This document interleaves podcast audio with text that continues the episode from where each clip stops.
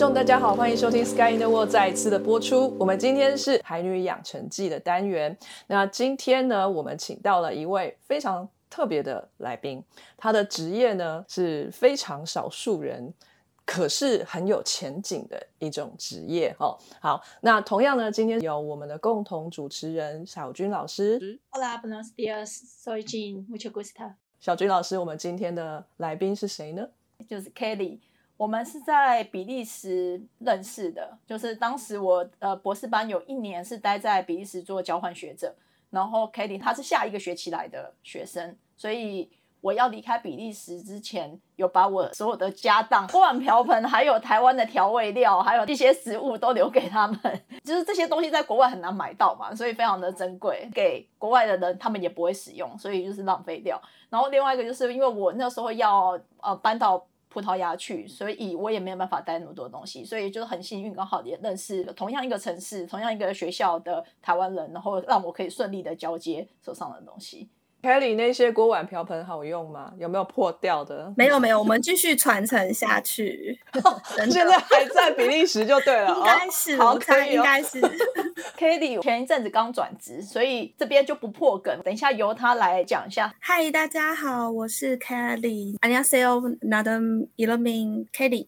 阿尼亚 C O 是韩文，对，对我猜对了，我等下会介绍一下为什么我会用韩文来稍微做一下自我介绍。好酷啊！那大家好，我我目前就像那小娟老师刚刚讲的，我目前是在呃风电产业，然后我是在风机制造商西门子跟美萨就职，然后才刚过去大概不到一年。然后还在适应当中。那前一份工作的话是在那个台湾最大的造船厂，呃，台湾国际造船，然后当那个船舶工程师，所以其实应该算是蛮特别的产业。虽然最近也是蛮夯的啦，就是很多船啊，然后还有那个国防需求这一部分，对对对，比较敏感的话题，我们就先 pass。我很想问，很想问吗？好，我我可以稍微透露一点，我可以先讲目前的工作是在做什么的。那因为我们是风机制造商，所以大家从台北开到台中的时候，往右边看，你可以看到高美湿地那边有一排插着很多很多的大型的电风扇。因为很多人对风机这个东西不是这么理解，那我就会把它用一个比较通俗化的方式去解释，就是我们就就是在卖最大只的电风扇，然后插在海上的。现在还蛮多地方会变成那种完美的拍照景点，我觉得大家都可以去打卡拍照一下。那呃，这个产业其实我觉得算是蛮新兴的，而且目前大家都是知道，就是台湾目前处于缺电的状态，然后政府这边也是很支持离岸风电产业，还有绿能啊，所以我们算是在里面是蛮大一部分。对，因为绿能产业有分太阳能发电，然后风力发电，我们是属于风力发电这一块的。那我在呃，风机制造商里面工作主要还是跟船舶比较相关，因为我们要想说，就是呃，我要把这么大只的电风扇 插在海上，需要做什么事情呢？我们必须要有很多的船，还有物资，还有人员，然后建造的时候需要把这些东西运到海上，然后去做组装、去做安接电啊这些的工作。所以我的部分是在负责找这些我们需要的工作船舶，因为这些工作船舶其实不见得在台湾有，有可能是在全球各地，所以我们会需要全球各地的船的资源，然后找来台湾，然后帮我们把这些大型的电风扇在海上安装好，这样子。风机制造商只负责把风机种下去，这种好就没事了吗？呃，我们应该说从制造、安装，然后到运维管理，都会是我们需要负责的部分。对，所以不只是把它插上去就好了，插上去之后还要确定它可以发电，然后确定风向来的时候它朝向风的方向，然后才可以顺利发电。所以它会自动调整它的方向吗？对，它会自动调整。哦，所以这些风机是在台湾做的吗？还是在国外做完以后运来组装？目前都是在国外做的。制造厂商都在欧洲，但是目前在风机业，我们其实有一些本土化的要求。那像我们公司是有在台湾开始要做 localize 的部分，然后所以自己有盖一些工厂。所以你们只负责制造吗？还是你们要从规划哪个区域开始播放风机开始？下包上分很多项，就是从海洋地质探勘这边开始，然后到呃 foundation，就是它的基桩组成，然后到上面的风机，所以它其实分很多很多项目。那我们是算是最上面的，但是所有这些风机要怎么去安排啊，然后他要找哪一个厂商啊，什么什么的，这些都会是由开发商直接跟政府签订合约的时候，所以我们会有看到一些新闻是说，哎，哪几个开发商被选定为就可以在这个区块进行风场开发的，对，这个部分就不会是我们，我们算是有一点像是下保的厂商。OK，那我想请问，风机它是克制化的吗？就是你们公司可能有，比如说三种型号，呃，长长短短这样，然后就是只能选这三种，还是说每个地方都要为它设计一组风机这样子？呃，应该说我们会有一个基本的型号，但是的确还是会有区域性的克制化，就是可能每个开发商他喜欢的东西不太一样。说，哎，比如说地址的部分有可能不一样，那我们可能需要做哪些改善啊，或是需要做一些 revise 的部分这样子。嗯，刚刚说到王美都会到电风扇前面来打卡嘛，对不对？常常我们看到这些风机看起来好像都还蛮差不多高的。还是说它的远近有点不一样，所以看起来又好像有些高，有些低。风机的高低是由什么条件来决定的呢？我们只算机装上面那一块，从白白的那个柱子那边开始就是我们的。但是白白的下面其实有一个底座，它其实会跟你海底的那个地质条件会有关系，还有海深。所以其实高度你因为从很远看，所以其实 maybe 看起来是差不多，但是每一个风场会根据它地质状况还有那个海洋深度去做调整。所以要算的话，连根都要算就对了，不只是水上面。哎，对哦，好帅哦！哎，刚刚说你的工作是要去找船来台湾，然后盖这个。冯基本人对不对？有需要一个专业的工作在这里，每天就哎，请问你有没有船？要不要开来台湾？这样子 听起来工作的本身是蛮单纯的。我那时候去 interview 的时候，我也觉得。貌似很单纯，但实际上其实是很有难度的。因为风力发电其实这几年在欧洲很畅行，那亚太地区也开始发展，那还有其他的像澳洲、北欧那些都已经做了蛮久了。但是实际上船的部分，因为船造价非常非常非常的贵，所以其实没有非常多的 resource。那甚至你要请那些船从欧洲。过来台湾做一个案子，我的案子比如说很小的时候，他其实并没有那么想要过来，对，所以其实你在 negotiation 部分会需要非常非常多。我之前工作是纯工程师，所以你只要把工程的东西管好就好了，但现在你就会拉进来很多沟通的东西。所以跟那个做海洋研究要瞧那个传奇一样，哎，对对对，其实是这样子，因为船就是那几艘而已。对啊，欧洲现在到处都在插风机，那这个传奇就会很。难瞧。不过，那如果船不想来，还是说他来了，然后他在工作的时候，你就不用找船啦？那你就放假了吗？我就失业了。你会一直有工作可以做吗？其实就是会需要跟船东们有很频繁的沟通协调，配合他们的船期，然后还有可能他前面的案子跟后面的案子是不是可以在台湾做衔接啊？这些就是沟通协调的部分，需要很密切的跟船东他们去做配合。所以常常要跟国外开会讨论这些事情哦。对，是每天 daily work 就是在沟通协调这些事情。哎，我好好奇哦，说不定这是秘密，但是我好想知道，就是你要拿什么去跟人家 negotiate？比如说，人家跟你说，哦，下礼拜我们船不能来哦，我们要去，比如说美国插十只，然后你就说。哎呦，我们这边有一百只要插，你要不要先来我这里？还是说我这里给你多一点钱，你要不要先来我这里？这样子有有什么东西是那个红萝卜？我们会跟他讲说，亚太地区是 APEC region 真的很大，我不是只有台湾，还有韩国啊，还有日本啊，还有越南啊，那马来西亚这些都有很大的潜在的能量。那如果你一旦 entering 这个 market 的话，那你可能会有源源不绝的工作，所以我们在说服人家说：“来吧，来吧，这个是好好地方。”这样子。所以，那你到目前为止这一份工作已经做了多久了？大概八个月。那你成功叫船来几次？感觉好像 Uber 成功叫船来几次？呃，有些还在沟通协调中，然后目前是比较长的，是直接先跟在地的签了几个合约这样子。有一些是已经在台湾的，然后也要跟他协调船期对，就有点像海洋研究船这样子。哦，嗯，那世界上一共有几艘这样的船啊？我们其实船会分的比较细，因为我们有一个叫做呃安装船，叫做 installation vessel。那它是负责要把风机放上去，然后开到外海风场的部分，然后去做风机安装。那这个全世界应该我猜应该二十二三十艘，很少。我们还有一个是海上的 hotel，做 walk to walk vessel。呃，因为海上作业时间很长，所以如果你一直来来回回岸边的话，会花很多时间。所以我们会希望我们的一些技师、技术人员是可以住在海上的，所以我们会帮他安排一个海上的 hotel。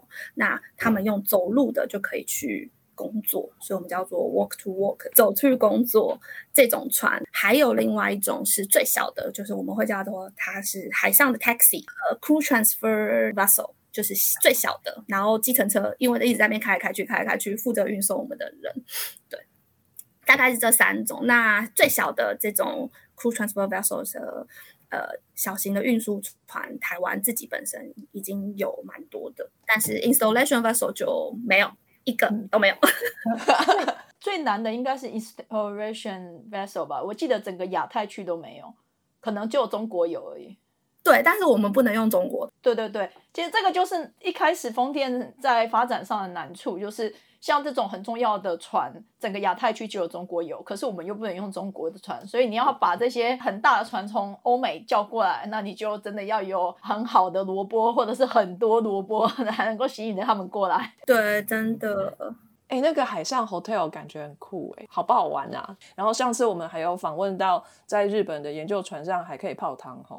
那 那个海上 hotel 有什么好玩的吗？我觉得海上 hotel，呃，大家可能没有办法把它想象成就是像 cruise 豪华游轮，没有到这么浮夸，但是可能是精简版的，就是它至少有一个房间，然后里面有盥洗室，就是真的很像一个饭店的一个小房间，然后只是 size。会稍微小一点，对，就是上面也有厨师嘛，就是他们 在讲出海的时候，最喜欢讲在海上的航期里面吃到多好的东西。有的，有的，厨师如果做不好吃会被 complain，然后可能就会被 换掉。对，真的，这个这个很重要，因为大家每天要吃，我记得午餐吧，呃，早中晚下午茶跟宵夜，而且在船上没有什么，没有其他的。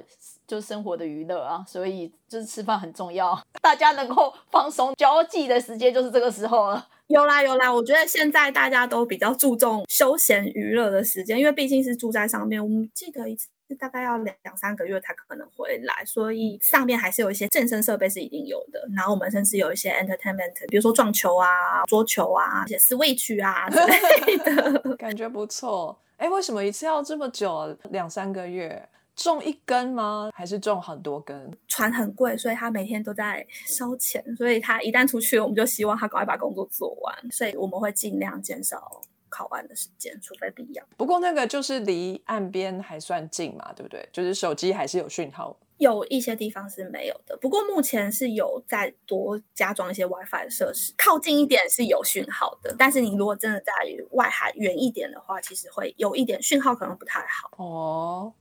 我还想说可以上去做个 podcast，看来不行。再来就是海上那个 taxi 哈，是只要载人就好了哈，还是设备要？对，原则上是载人跟一些比较小的设备。这个感觉听名字，海上的计程车。好像以前去意大利玩的时候，在威尼斯也有看到。贡多拉吗？对 对对，泰国也有，泰国有水上市场，看起来都很浪漫的感觉。你觉得这份工作浪漫吗？我觉得没有到浪漫，但是蛮有趣的。跟我之前碰到的船型不太一样。我觉得我们人生中每个阶段碰到的船都落差蛮大的。嗯，因为我之前在造船业当工程师的时候，我们是做那超大游轮，然后超大货柜船。然后现在开始就慢慢变小。那再来，我想请问哈，就是你这个找船的工作啊，是整个公司里面台湾分支哈，就只有你在做找船的工作，还是你们是有一个 team 一起去找船？我们算是有一个 team，我前面还有一个比较资深的前辈。我们总部是在欧洲，然后所以欧洲自己有一个比较大的 team。那因为亚洲区的需求实在是越来越大了，所以他就在这边放了两个人。那这个风机哦，你刚刚提到你的公司是西门子，对不对？后面接了一串什么？我们公司全名超级长的，西门子、歌美萨、里亚风电，对不对？所以这跟手机的那个西门子是一样的吗？其实是一样的，但是因为它实在有太多的子公司，所以算是转投资的项目之一，对不对？我们算是孙公司的子公司的子公司，我们算是西门子能源下面的。这个讲起来有点复杂，那世界上在做风机的公司有几个啊？最大就是两间，一间就是嗯我们，另外一间就是。呃，我要讲名字吗？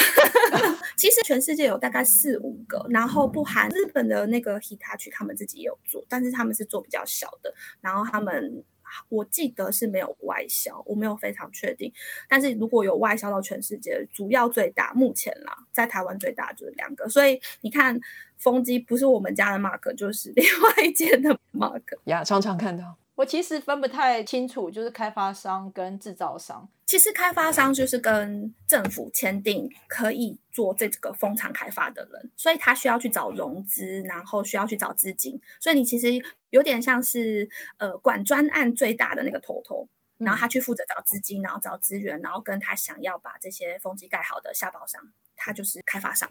所以那开发商需要有技术上的 know how 吗？其实会需要诶、像那个沃旭的，其实他们算是非常知名的开发商，所以他们自己其实有自己技术的人，然后他们自己有海洋工程的人，然后他们有管 foundation 也有管风机的人，那他们这些人会分别跟他的下包商去做接洽，然后去谈 detail 的 technical 的 issue。过去应该是在挪威已经很久了，都有经验了。那为什么不要全部都自己一条龙？应该说他们知道哪些制造商对他们跟他们合作起来是最方便的，因为我猜啦，自己不可能去做风机，因为风机还要一直在做改良跟改进，然后还要一直在做研发的动作，他们不会去特别钻研这一块，对他们只要去做好风场开发跟风场建制。所以其实我觉得专业度其实是有一点点不太一样，他们有点像是专案的 project management 的的最高的这个阶层。然后再把这些东西下包下来。那我们是其中一环的风机部分。所以其实你们也可以跟所有的开发商合作嘛。如果是所有的话，就是整个台湾的风场就是都会插你们家的电风扇，是这样吗？我们希望是这样，但是因为不同厂商他们会有不同的竞争价值在，所以看开发商的选择。所以有竞业条款嘛？就是你如果跟 A 合作，你就不能跟 B 合作。有哎，我没有非常确定，但是我知道他们有一些厂商其实会有固定喜欢合作的对象，嗯，就像沃旭，其实他大部分都是跟我们合作，跟哪个公司合作比较容易，或者沟通上比较顺畅的话，就会选择这些对啊，或是有是一起合作的经验，我后面再合作起来，其实会也会比较顺啦。那我想分享一下，我当初要安排这个海女养成记的时候，我就觉得一定要找一个做离岸风电相关的工程师，超级难找的。我还透过很多不同的关系到女工程师协会去问，然后他们都跟我说很难。然后，所以我后来就想要问一下运慈有没有认识。我那时候知道运慈是在台船嘛，然后还知道他刚换了工作就是到风电商，所以我那时候超级开心的。我就说太好太好，你就是我要找的人。然后，但是他那时候好像才进去一个礼拜吧，然后我就说好好，那我把你排在后面，等你观察一段时间，再来跟我们分享你的工作状况。对啊，那时候有点惊吓，想说我才刚转职，我我还其实搞不太清楚到底 里面工作内容是什么。哎，那你现在工作会不会要日夜颠倒啊？就跟国外经常开会的话，呃，不到算颠倒，但是时间会拉稍微比较晚一点，因为要配合欧洲的时间。啊，而且你也可以在家工作吧，既然都是线上开会。对，我觉得外商比较弹性一点，就是可以在家里上班。嗯，好好哦。所以，哎，西门子是德国的公司吗？对，但是因为它子公司子公司下来之后，我们算是西班牙的公司，但是我们的总部在丹麦，所以 有点复杂。那你会有机会去到其他分部吗？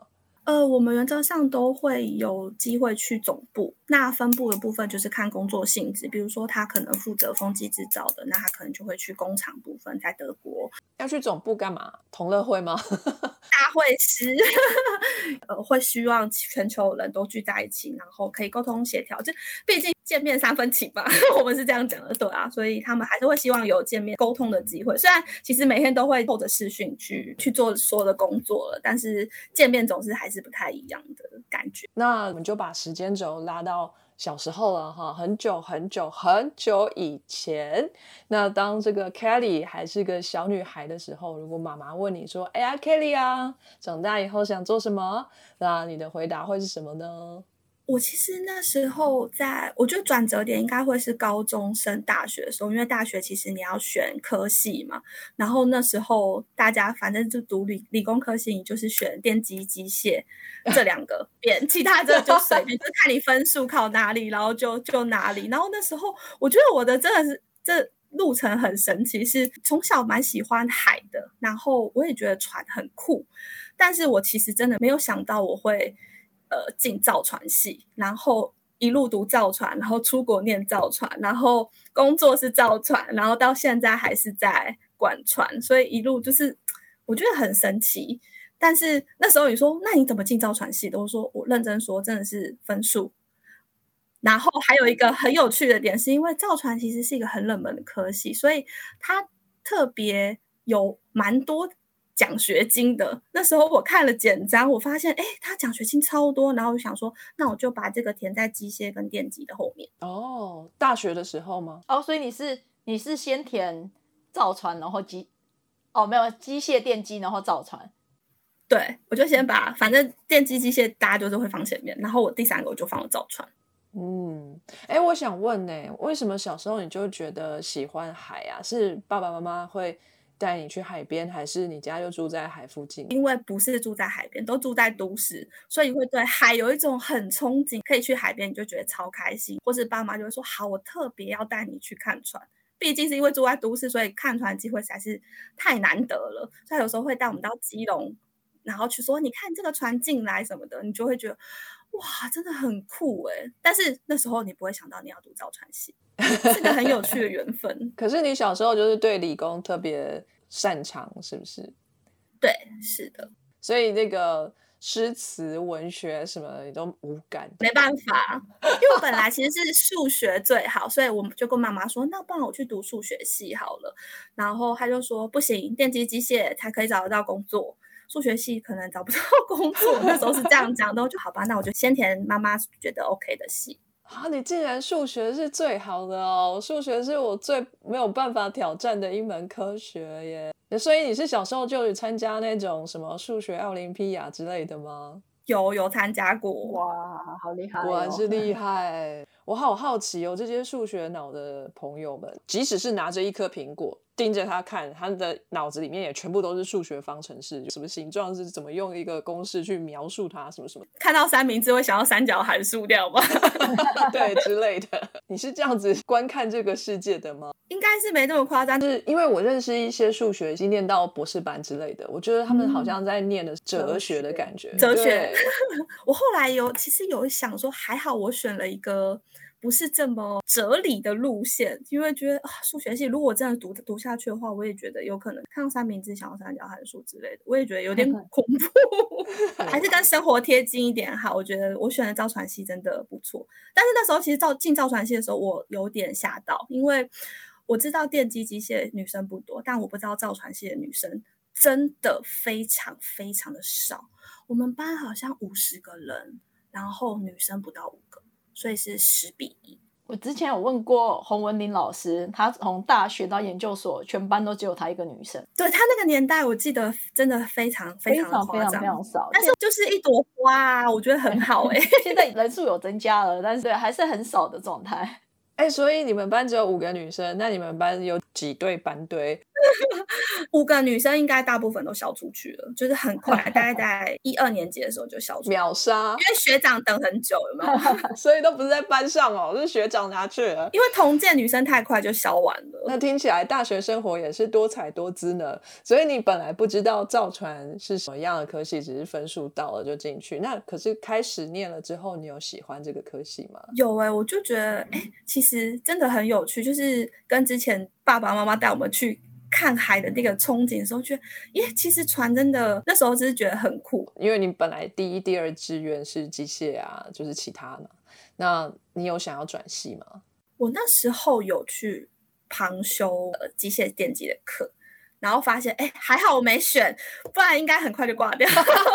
可是电机械电机的女生比我记得也非常非常少。所以那时候我去旁听的时候，老师会觉得，哎，奇怪，怎么多了一个女生？这女生应该不是我们班的，这样就很明显。然后上课点名一定要去，不然你一下就马上被发现。对，就那几个女生，对啊，对，就那几个女生而已，真的不太行。然后反而在造船这边发现很多兴趣，我觉得其实真的是很奇妙的缘分。在班上成绩也算不错，所以就一路念念念，甚至念到奖学金。有什么不一样啊？我觉得船不就是机械电机的结合吗？或是应用？我以为船更难，因为你要计算浮力。对啊，机械电机我觉得真的是物理的东西太多。像我们的物理理论的东西不是那么多，反而实物的东西学的比较多。就像浮力的东西，如果你是用理论去看的话，你可能会觉得它真的很无聊。但是我像我们上课的时候，可能老师就会说：“哎，那你做一艘小船，然后你去算它的浮力什么的，你就会觉得，哎，那个东西是真的比较贴近你实际的状况。然后你有一些实物的东西可以去实做的时候，你真的会觉得其实比较有趣。哎，所以你。造船系真的会去造一艘船哦，没有盖出船来就不准毕业，这样子是不是这样？没有没有没有那么夸张。所以大学要毕业的时候，你念的是造船系，是这么应用的科系，你能不能直接就去造船的公司工作？还是你一定要念到研究所才能进去造船的公司工作？其实那时候我们班也蛮多人是直接毕业就可以去船厂上班了。我们船厂是用考试的，然后我那时候比较特别，是因为船厂有给一个奖学金的制度，那时候申请了造船厂给的奖学金，那所以一毕业之后就可以直接去上班。哇！因为他那时候是给研究所的人，然后所以在大四的时候就。去申请这奖学金，因为那时候已经准备要念研究所，就是没有考虑说大学毕业就去工作，就是想说有奖学金，反正就念一下研究所这样。嗯，对。而且毕业之后还可以直接去这个公司工作，觉得很棒。嗯，这个公司是台湾的公司吗？是台湾最大的造船厂。这个奖学金支持你念研究所，然后这个研究所不限是在台湾或是国外。对，所以即使是在最贵的研究所，他也支持你嘛？这个奖学金 有根据你在哪个 location 来做调整吗？他的奖学金其实是就是每个月给一个固定的金额，到现在好像还是有。它是一个激励读这个产业的人，然后可以真正到造船产业去做工作。因为其实这个造船产业虽然是一个很应用科学，但是实际上我们班大概三分之一、四分之一是走电子电机产业的。所以不见得会留在造船，那它因为它可以应用的方面是很广泛的，所以有些可能 maybe 到土木啊，就完全不走造船产业。所以其实造船产业的人是非常稀缺的。我觉得海洋科学还蛮多是这种状况，就是虽然我们每年有很多学生，但是实际上真的出去就职会走这个产业的人，其实会变得很少，需要多一点的吸引力。那至少这一份奖学金是一点补助，所以。你的硕士是在台湾念的还是在海外念的？我是 Triple Master，我是念了三个硕士。可是三个硕士都是造船，呃，对，但是不同地方的造船，厉害吧？对，一个是台湾，一个是法国的，一个是比利时的。我想要凑三个，然后看可不可以换一个博士。我觉得可以耶。那你的台湾的这个硕士主要的研究主题是什么呢？呃，是船体结构的部分，还有抗撞性能。呃，前一阵子也发生很多，就是船撞船可能会有漏油的状况。那所以那时候我在做的研究，其实是呃考虑一些不同船体的夹层，然后看看可不可以使它抗撞性能比较好。那当船在坠撞的时候，那个漏油情况是不是可以比较减缓，然后不会造成海洋污染？所以那时候我们是在做一些抗撞性能。那其实这个抗撞性能也可以应用在国防科技上面。哦，所以船的墙壁不是只有一层铁，它是中间有 insulation 的，是有夹层的。对，有些设计是有夹层的，但有些设计是没有的。那那它可能会做一些舱体去把它封闭，比如说像呃，可能大家有一点印象是铁达尼号，铁达尼号那时候就是因为它破了一个舱，但是它没有及时把其他的舱门都关起来。哦，对对，所以它关起来的话，其实它呃控制那个墨水的区域在某一块的话。其实就会是安全的，所以其实因为铁达尼号这个事件之后，船舶法规有改，就是它必须要有几个舱破水之后，它都还是可浮在上面，才不会造成人员损失。这个是有国际公约去做修订，因为铁达尼号的关系。酷，每一次的事件都让我们学到一些东西，在法规上也有改进，很棒哎，酷。台湾的硕士毕业之后。你开始找台湾的工作吗？毕业就直接去上班，因为奖学金的关系。啊，对哈，不用找哦，直接就进去。那个时候有签，一定要到那公司上班吗？有签订。如果你不去上班的话呢，那你就要把钱还来哦。要去多久有规定吗？你领多久，然后就去多久，至少硕士两年嘛，对，就至少要去两。所以你待了五年，算是已经还的很足够了，这样。其实我觉得那个环境是蛮适合我们的，因为我是做设计的，读的也是做船体的设计，算是学以致用。只是开始发现自己有些不足的地方。就是我们知道船有很多种功用嘛，有货船啊、战舰啊，做这个离岸风电的船啊，各种不同的船。那你主要设计的是哪一种船呢？我们学的其实是可以应用在各种不同船上，但是台船主要是负责是货柜、散装跟游轮这三个是比较主要的，然后还有军舰的部分。那潜下去的这个我就比较没有参与到，对，比较机密的东西。哦，在表面以下的是机密哦，表面以下的就大家看新闻。那设计船有什么样特别要注意的？还要念到研究所吗？像刚才后纸板折一折，我也是算是设计了一艘船，对不对？我自己本身的是做船体，所以是确保船可以浮起来，然后有安全性。那其实我们有分很多很多的部门，那有的是负责它，比如说，哎，可能船会左右摇晃啊，那它有没有办法扶正回来？那如果它受到海浪从旁边拍打，就会不会一拍就翻了？甚至有一些是负责机电啊，上面可能会有一些呃冷气、空调设备啊，或是一些机具啊，然后还有主机啊，然后推进马力啊。所以一艘船虽然你从外面看起来好像就是哎它浮在那边，好像蛮单纯的，但是其实它有很多很多不同的科技在里面。嗯，出国念书其实是在我上班上了大概五年之后，比较中断型的。我是虽然研究所读完，然后就去上班工作了五年，然后那时候突然跟我老板说，我觉得我学习的东西好像还不够，我希望再精进，所以那时候我才申请了跟小娟老师一样的 Erasmus 欧盟的奖学金。再度造船一次，其实我觉得这样非常好啊，因为他在产业哎在做这件事情的时候，觉得有什么不足，然后再决定出去进修，那那时候的心态会不太一样。那在比利时先还是法国先？我们是比利时先，然后在法国第三个 semester 你可以去选你要实习的地方。所以这时候就会跟韩国有关系了，终于来了。好 好的，如果大家大概有一点印象的话，其实韩国是造船非常非常强的国家，所以那时候我们其实有很多跟韩国的业务接触，然后也了解一下韩国他们的造船状况。所以那时候，如果你说读造船的人，他可能最想去工作的地方就是韩国。所以那时候我也有一个想法，就是哎，我很想要去。韩国工作，虽然我申请的是欧盟的奖学金，但是他有一个学校，那时候是在韩国，所以你可以去韩国实习。那那时候我去了韩国实习，然后发现。嗯，我不太适合那个环境。为什么太多泡菜吗？太辣了。因为你在欧洲待过之后，你会发现，其实教授跟学生之间的关系是很像朋友的，就你可以很有话直说，然后你有什么问题都可以直接问，所以其实是没有什么阶层的关系。但是我觉得日本跟韩国这个阶层影响蛮严重的，然后尤其是韩国，他们是看到教授走过去是需要九十度鞠躬，然后这一点我实在是有点惊讶。只要老师在在桌子上，他不动作，大家是完全没有办法做任何动作的，而且甚至没有办法讲话。就是老师是一个神，像 God 一样的存在。虽然我的韩国老师真的是国际上非常非常厉害的造船系的老师，然后因为他甚至有被应聘到英国去当客座教授，所以他真的是一个非常非常厉害的人。但是我实在是有点难以想象，老教授跟神一样的存在。对，所以那时候就对韩国的。风土民情有一点被吓到。你 在韩国也是待一个学期吗？我待四个月，所以膜拜了神，拜了四个月。对，拜了四个月，然后后来就啊，好吧，还是回正常世界好了。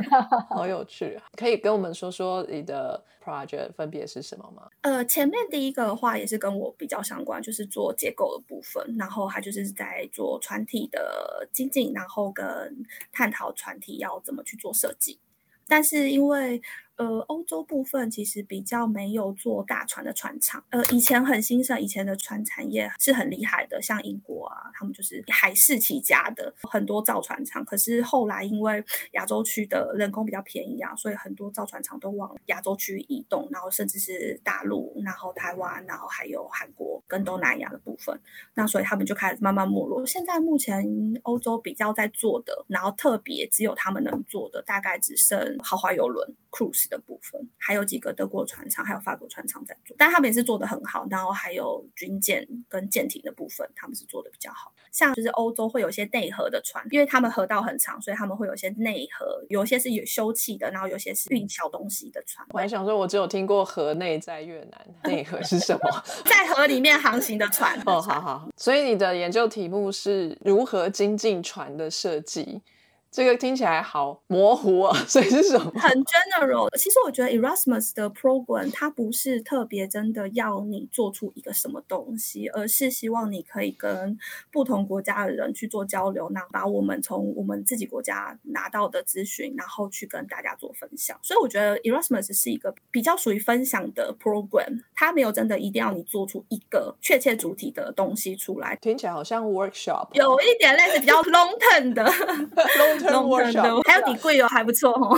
Yeah，不错耶。有要上课吗？他们课非常的重哦。我记得那时候我做完实验都离开学校很晚了，他们都还在上课。我们是早八晚五，然后甚至有时候到七点，我感觉像国中生的课哦。是因为要把所有东西都塞在一个学期里面给你们这样？对啊，你们想想看，一年要拿到一个 degree，那等于两年的课你要塞在一起啊。那也要考试吗？也要考试，英语的吗？英文的，对。但生活上是用法文，因为我们在 Liege 这个地方好玩吗？不好玩，不好玩哦。但是可以说的是，啤酒很好喝，巧克力很好吃，然后还有松饼，大家就是生活主轴三个东西，感觉都非常的高淀粉啊。会胖吗？有胖吗？我觉得还好哎。哦，那就是脑力有用掉很多了。有很有趣可以分享，就是我们第一堂课老师教给我们一些厚纸板，让我们去做一艘船，然后再给我们三颗鸡蛋，叫我们把船做好之后，把三颗鸡蛋放在里面，然后用投放的方式从大概一层半楼高，所以你需要去做一个坚固、安全又可以浮起来的船，然后去保护这三颗鸡蛋。这个第一堂课对我印象来非常非常深刻，非常有趣的。所以你做一艘船，把三颗鸡蛋包在船里面，然后从一层半楼高的地方把船往下丢，丢到下面是平地还是海？是水池，所以它要可以浮得起来，然后又不会沉，然后又蛋还是好的。这样很难吗？因为下面是水啊，但是三颗蛋有可能会互相碰撞啊，而且你座位没有做好的话，蛋可能会飞出去。哦，哎，等下它上面不能加盖子吗？你可以加盖子啊。可是盖子呃可能会太重，那它可能浮不起来。哎，听起来简单，可是好像做起来有点困难重重。对啊，如果你的那个船密合度不好的话，它就开始渗水，它就会开始慢慢沉。因为鸡蛋是有重量的，然后你的是纸板，是那种会软掉的纸板吗？会会会，就是不能用胶带吗？不能用粘胶？就是纸折，呃，他会给你一些胶，但是每个地方都涂胶的话，又会加重它的重量啊。对，智力大考验，下次来玩。那在这边应该也交到了蛮多朋友吧？世界各地的奖学金获得者。对我们学校里面其实还蛮多印度籍的，然后还有东南亚籍的，就是很憧憬欧洲生活，然后希望在欧洲工作。反而好像没有要给欧洲学生奖学金的样子。Erasmus Mundus prefer 欧洲以外的人把这些文化还有经验带进来欧洲做交流。欧洲他们有很多自己的奖学金，譬如说比利时，他可以找自己比利时的奖学金。所以 Erasmus Mundus 给欧洲人就是比例上是很少的。因为我们班只有一个欧洲人，然后四个巴西，四个土耳其，然后两个。缅甸两个台湾，还有马来西亚跟秘鲁，对，组合其实真的蛮丰富的。而且我记得他希望这个文化和国籍是 diverse 的，更多元的，所以他有规定一个国籍不能超过两个人。哎，可是刚刚有说到四个呢。所以可能是拿别的名额进来的。我博士班总共十一个人，有十个不同的国籍。然后另外一个就是 Kelly，当时他们系所的所有的台湾人的表现都非常好，所以 University of Liege，呃，比利时这间学校到现在几乎每一届都会录取台湾人，而且都会给他们奖学金。就是因为他们的表现都非常的优异，好棒哦，为国争光。那这一班就是会跟着一起全部移动到法国吗？对，我们是全部一起移动到法国。只有第三个 semester 就是根据大家的实习地方，那会是在不同的地方，那那在法国的时候，你们 topic 还是一样吗？就比较不一样。因为前面是做结构嘛，那后面就是会跟温度啊，还有跟风力发电比较相关的东西了。实验室里面有一些风洞啊，然后它就会开始有一些封测的实验。呃，因为我们那时候在 Echo Santa 的南特在南特的理工大学里面，它其实设备真的蛮特别的。我们几乎所有的课都是实验课。那如果是在理 Age 一开始的时候，是全部的课程都是理论课，都是坐在教室里面的。那个南特理工学院它很注重实作，所以我们几乎每个礼拜都会有一个实验课，然后它会有不同的实验可以去做，就是浮力的啊、风的啊，蛮有趣的。它有一个风洞实验室，那个洞从最小到最大，然后它可以去调那个风速，然后可以看风经过那个洞的时候有声音的大小，然后还有震动的状况。然后另外一个是它有一个水槽，然然后它会做一个假的风机，跟我现在工作稍微比较相关。水槽里面有造波器，所以它会有一个机械装置，让水变得很像波浪一样，但是那个是固定频率的水面浮动，然后看那个风机受到这个海面震动的时候，摇摆幅度会不会影响。那个风机，所以我们实际上是有做一个很像夹风机，然后在海上的状况，然后每一组都需要去做实验，然后你要把你的实验的结果分享给大家。所以那个水槽很大，是不是？那水槽非常大，大概有两百米的。操场那么大，哇，好大哦！然后就中间有一根风机，对，下面还是有地质哦，就是有那个模拟海底地质的东西，然后把它固定在那边，然后我们有造波器，对。哎，奇怪，你念的不是造船吗？怎么开始玩风机了？这个是什么系？海洋工程。欧洲的部分是海洋工程跟造船是蛮相关的，因为其实都是在海上的结构体。那只是一个可能是 fixed 的。那目前我们也很多是之后可能会做浮动式的风机，因为我们现在的风机是固定式，是插在地底下的。然后。如果有做海洋保育的，可能会知道，可能会影响白海豚啊，会有震动啊，会有噪音啊，什么会影响海洋生态。那大家有在讨论说，因为固定式的其实已经把位置都插满了，所以之后我们可能会做成浮动式的。那浮动式的，其实你就会可以想象，它很像一艘船把风机载出去那边。我有点好奇，风电或是离岸风电这样的技术发展相对较晚，相对石油产业。比如说，我们倒推到三十年前好了，我们在海上会看到的人造结构，反而是钻油井啊，或者是我不知道人造岛 之类的，比较少看到风机。那以前有没有这样的研究？比如说风浪啊，对于钻油井的这个稳定度？的研究的确是，其实应该说，离岸风电的基础都是来自于石油产业。那是因为石油产业就像墙边讲的，它已经发展非常非常久，但是石油产业在亚太区其实是比较少，大部分都是在美国，然后还有西安那边。我们会把他们那时候所学到的技术，然后再来应用在我们的离岸风电产业上面。应该说，我们跟他们的产业也会共同抢船，因为那个船其实是可以应用在石油产业跟离岸风。电产业都可以应用的，你抢得过吗？人家用钱去砸，他就来啦。对我们抢不过，真的。那你下一个跳槽是不是就跳到那里去了？就是你学的这些知识背景，其实你也是可以去石油公司工作的，对不对？如果他没有需求的话，因为我之前有认识一个博士，那他是在美国做石油的，那所以他目前是回来台湾做呃力量风电的，所以做浮动式的平台设计。好佛心哦，这个薪水有差吧？呃，应该是为了产业发展的。我觉得很多教授都是这样子，他们就是产业发展，然后有很多退休的。呃，老师啊，然后还有一些产业界很资深的前辈们，他们都是希望看到台湾产业可以发展，然后所以就回来。嗯，尤其是疫情之后，我觉得更明显。我觉得这个学程安排还不错哎，就是有理论，然后有实作，然后最后还有实习。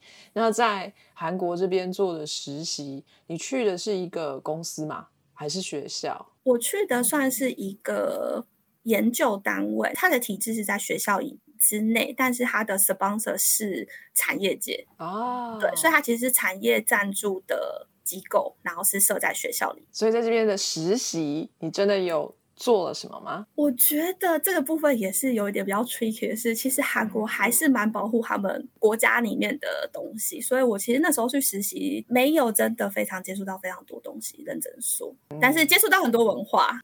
然后学了韩文。实习完之后回波兰，然后去做那个 Master's Thesis Defense。哇塞，你这两年去了四个国家哎，为什么要在波兰做 Defense 啊？呃，他需要一个学校的教授去做 defense 的动作，所以就看那个老师在哪里，你就去他办公室 defense 这样。我们算是有切割几个位置，比如说你实习的地方，比如说是 A、B、C，那你就是在波兰；那如果你的呃实习的地方是在一二三，那你可能就是在德国。所以你去波兰是指待一下下 defense 完就走了，还是有一阵子？呃，也是有上课，大概两三个月，就是会有老师跟你讨论你实习的时候做的东西，然后有什么方向需要修改的，然后再把 thesis 完成这样子。跟我的很不一样，因为它是欧盟下面的这些国家的学校，他们自己去提出 proposal，所以每一个 program 它的内容都会不太一样。像我的主办国是西班牙，我们最后所有的人都要回到西班牙做 defense。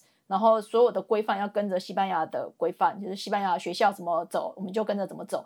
最后我们的底规都要有国王盖章，所以大家都要等。Kelly 的话，他们就又不太一样，比利时主办，但是后面的 defense 是由你的实习来决定你 defense 的国家还有学校是哪里，所以还蛮特别的。最后你的学位其实不是从 thesis 那边发出来的，而是前面两个，所以你就拿了两个硕士。就是两张毕业证书，你还要去两个外馆盖章是吗？如果需要让它有效的话，的确是这样，没错。然后你就带着两张金光闪闪的硕士。呃，毕业证书回到了台湾。你那时候有想要留在欧洲工作吗？还是就回到台湾来找工作？我那时候其实没有想要留在欧洲，我那时候想去韩国，但韩国实习完之后就撤行了，不要再吃泡菜了，回来吃台湾的腌萝卜。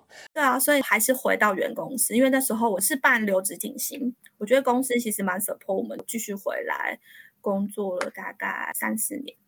对，哎，你报了两张证书回来耶，你有 promote 吗？Unfortunately。shit，怎么这样？至少薪水有加吧？因为我在船产，所以船产其实比较没有这种就是 promotion 的制度啦。但我觉得我可以理解，比较类似公务员，那你就是做越久，你的升迁就是慢慢慢慢这样累积上去，它是用累积年资制度的。那你的工作内容，或者说你同事看你的眼光有没有不一样？我觉得这个真的可以跟就是大家分享一下。本来我是完全没有想要离开的，因为我真的很感谢原来的那个公司。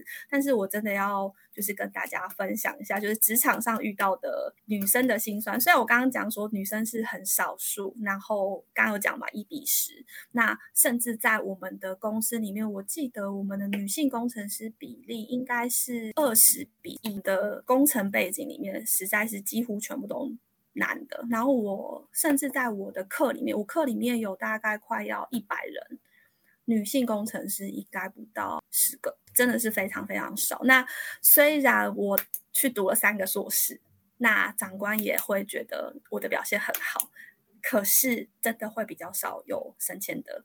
机会的确是会有一个天花板的限制，但是我觉得慢慢有这个束缚有被打开，但是实际上真的还是有限制在。所以那时候我其实思考了蛮久，就是升迁的状态。这个是你的感觉，还是说你真的有去问过长官，就说：“哎，我的表现没有比现在升迁这个人差，为什么不是我升迁？”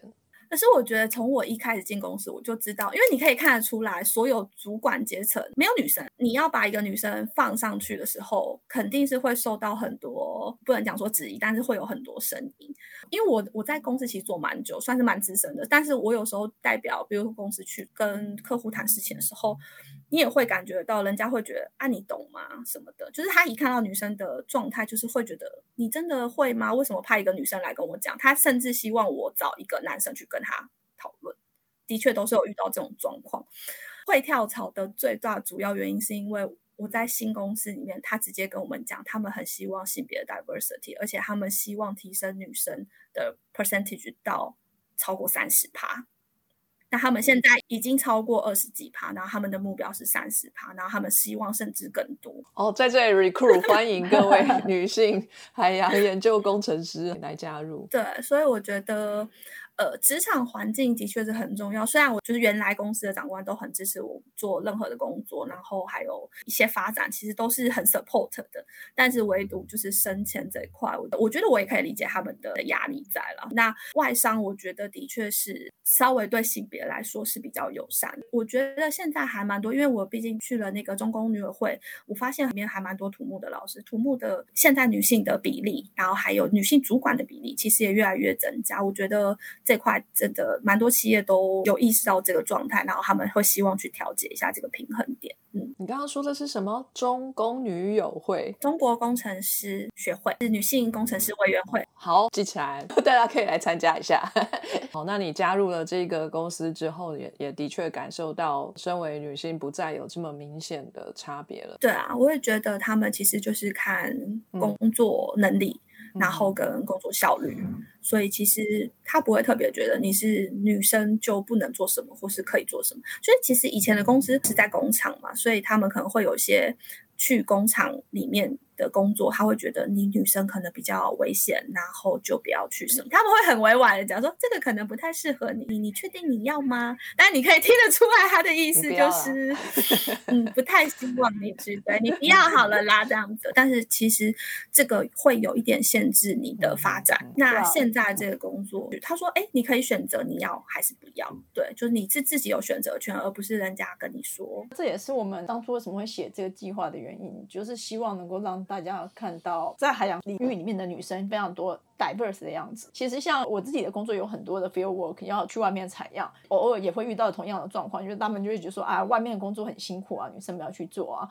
但我得说，呃，这是经过统计的。如果你的 field work 不论是 cruise 或者是像一般的这种 field work 的话，有女生在的话，你的安全系数是增加的，因为女生会比较 care 一些比较细节的事情。然后另外一个也是因为。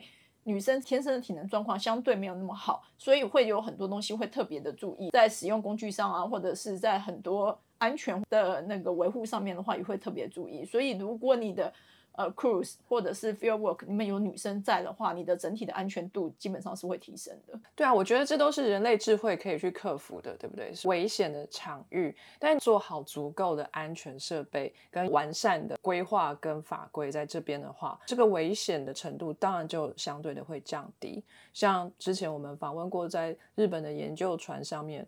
日本人体型小，可能体力也稍微没有西方人这么强，可是他们有很多很厉害的省力的设备，然后可以加速，而且让他们可以达到跟西方人用蛮力可以完成的东西。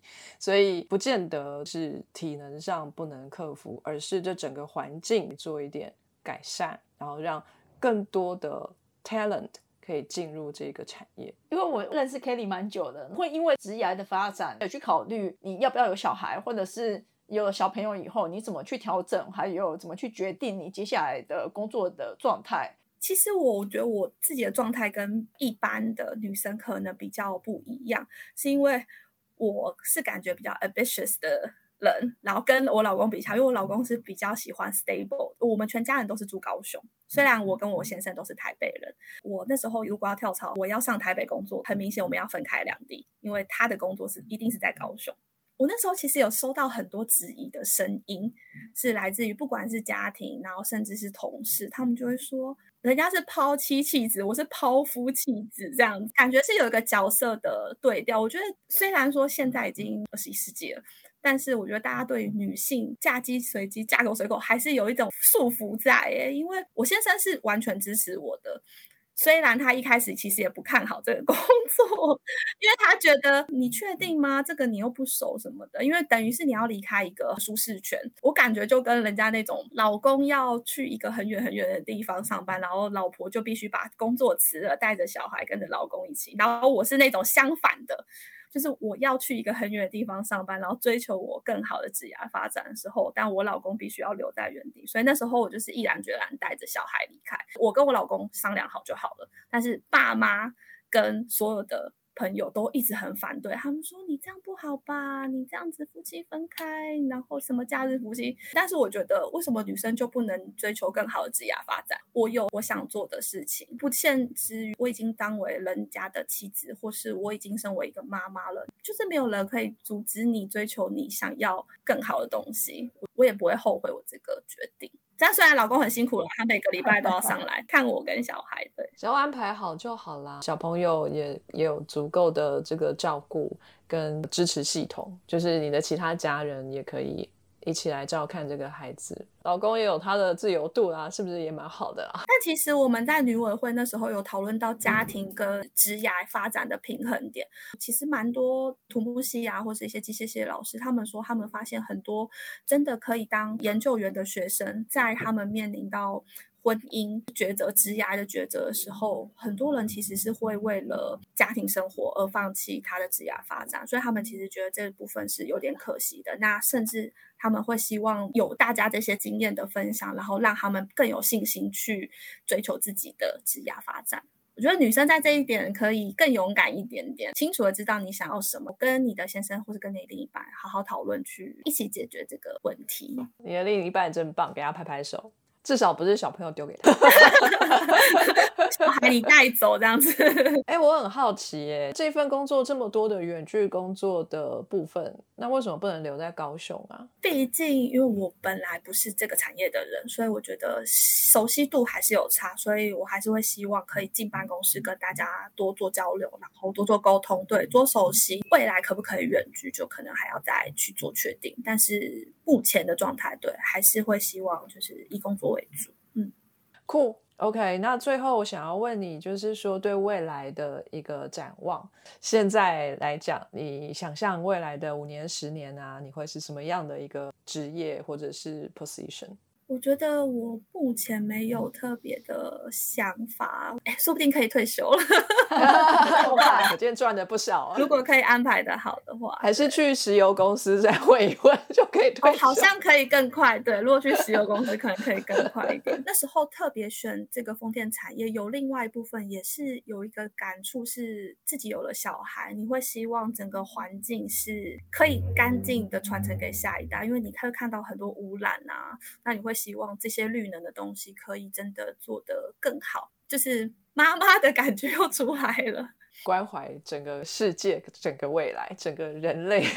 好的，那还有就是有关于这个。给现在正在十字路口上的研究生们的一个建言好，如果现在有一个很迷惘的研究生，他或许拿了五个硕士，我都不知道，然后他就是在犹豫到底要进产业呢，还是要留在学术界呢，还是要去做任何他想要做的事情，却又裹足不前的时候，你会给他怎么样的一个建议呢？我觉得我当研究生的时候，的确真的有那种十字路口，然后你站在那边，你其实很迷惘，会不知道我真的要走学术吗？我走学术有没有饭吃？这个大家就是最 care 这一点。那我觉得我自己比较幸运，是因为我就算在学术的路上，我也找好了之后可能有工作的状态。所以我觉得其实现在资讯很发达，大家可以多参考。然后我觉得其实真的可以很认真的跟指导教授聊聊天。因为指导教授走学术，他一定是最专业的，他知道未来的路会长什么样子。那如果你真的是对学术有兴趣的话，我觉得其实你也不用怕，真的找不到工作还是什么，只要坚持你想做的，然后你知道你自己想要什么，就照着你的意思去走就没有错。不要害怕，自己心里如果已经有想要做什么的话。任何事情都无法阻拦你啊！我就是要发展我的职业，老公什么的也不能阻拦我。我之前在 Erasmus，他们有在图书馆里面做一些座谈会，然后给一些想要出国深造的人了解一下，哎，出国然后还有奖学金这些的制度。我觉得还蛮多，就是可能在台湾读过研究所的人，他会想说要不要出国读书，或是要不要出国工作，你都可以去尝试。真的就是不要害怕出国读书，不是你想象中这么难的事情。但是你肯定是要去花些时间，只要你想要做，努力的去尝试，不要担心，都可以做到。对啊，即使你做公务员都做五年了，还是可以出国念两个硕士再回来，这就是一个好的 example。所以各位听众，如果对于出国念书还是裹足不前的话，赶快来跟我们 Kelly 聊一聊。联络方式请看下方链接，这样哈。那我们非常的看好 Kelly 的未来啊，哈，五年、十年之后就可以退休的未来，说不定我们可以十年特辑再来访问你退休后的生活是如何。感谢 Kelly 今天呢跟我们分享了非常多呃职业跟这个生活上的经验。感谢各位的时间，那我们今天就先到这边结束喽。那跟大家说声再见，拜拜，拜拜。